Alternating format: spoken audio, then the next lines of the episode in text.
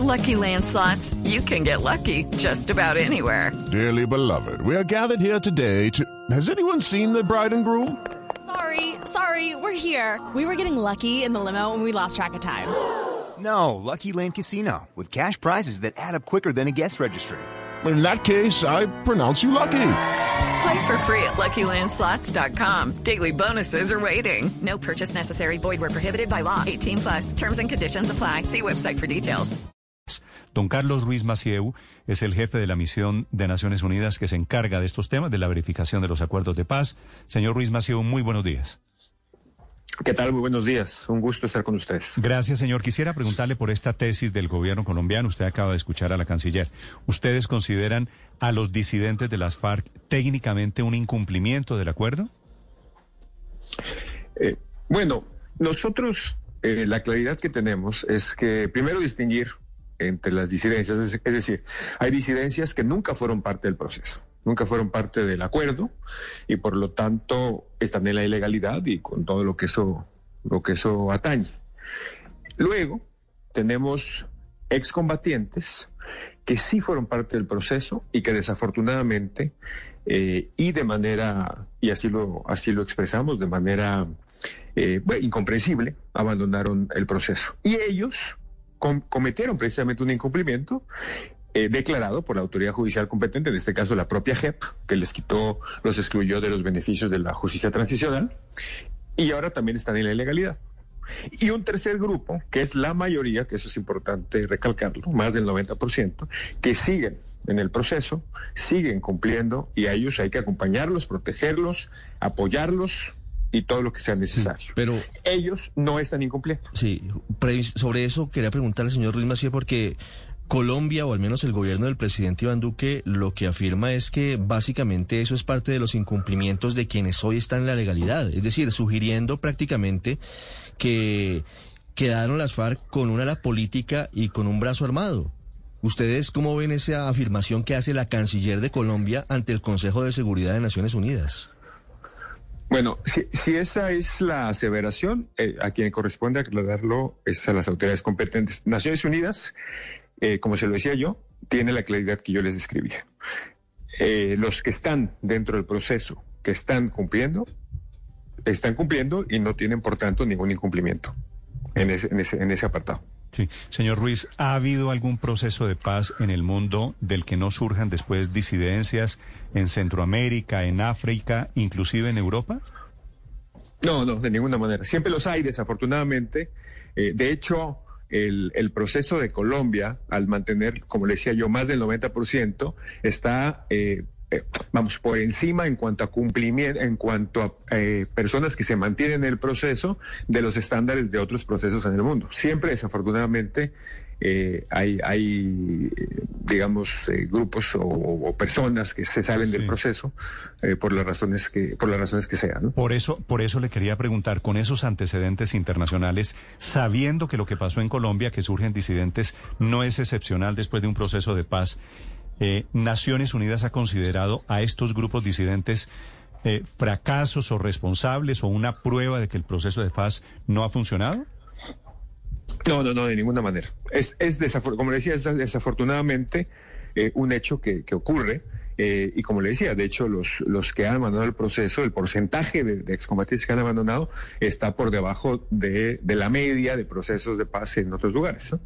Eh, señor Ruiz, lo, los que no han cumplido, ¿se pueden seguir llamando guerrilleros o ya eh, ustedes han identificado que, por ejemplo, lo han hecho para meterse en grupos criminales y entonces ya prácticamente no podrían seguirse siendo considerados FARC?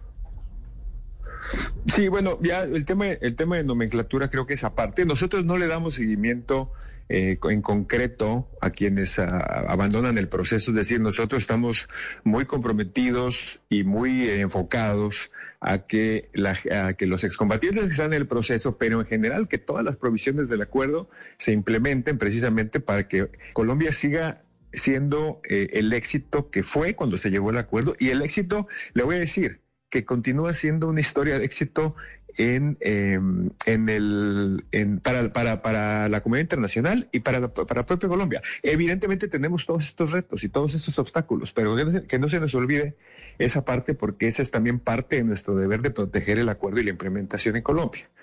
Pero no le damos, eh, vamos, este seguimiento ya a, a, los grupos disidentes.